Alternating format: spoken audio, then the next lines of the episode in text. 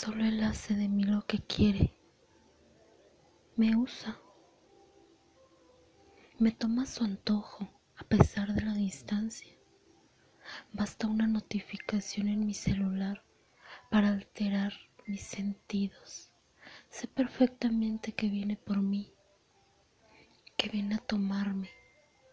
Podría decir que por la fuerza, pero no es así. Yo me dejo seducir por él.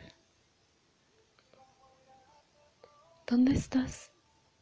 Pregunta, como si de verdad le importara, y hace evidente sus intenciones con un emoji o un claro directo.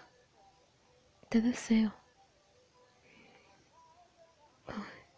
Él tiene todo el control con sus letras. Provoca mi humedad y palpitaciones endemoniadas en mi clítoris y yo trato de no gritar de emoción porque estoy sentada en el comedor rodeada de mi familia y aún así con el demonio que es me escribe y me describe cómo llegará a gatas hasta mí y que debo esperarlo con las piernas abiertas, completamente lista para sentir la humedad de su lengua en mi sexo. Mi respiración ya está completamente acelerada.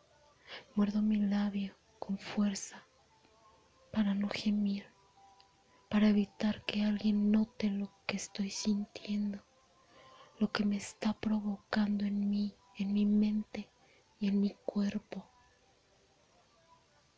lo que ese demonio me hace por debajo de la mesa. Aprieto mis piernas y puedo sentir cómo la humedad brota de mí y cómo mi punto más sensible empieza a palpitar.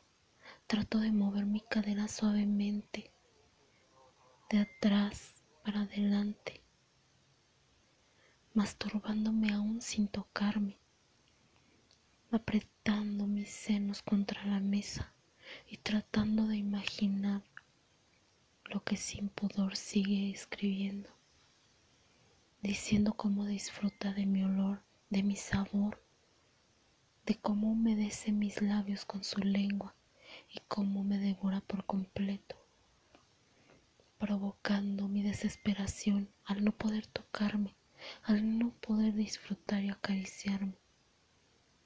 Sin embargo, sigo leyendo y disfrutando de mí de mi demonio, sintiendo como mis jeans empiezan a humedecerse con todo ese líquido que él hace brotar de mí con solo unas líneas escritas, con maestría, con lujuria y perversión, aprovechándose de todo el deseo que he acumulado por él noche tras noche.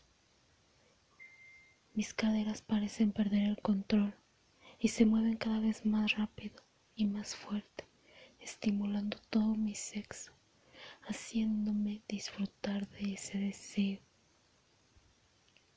el que él dice sentir al saberme caliente y excitada por sus palabras, por cómo describe esas caricias que desea depositar en mí y las caricias que él mismo disfruta pensando en mí. Me está follando con todo, sin piedad y con tanto descaro que eso me excita aún más. Con mi labio reventado y mi rostro sonrojado, sigo masturbándome sentada en la silla del comedor hasta explotar y venirme sin aún tocarme.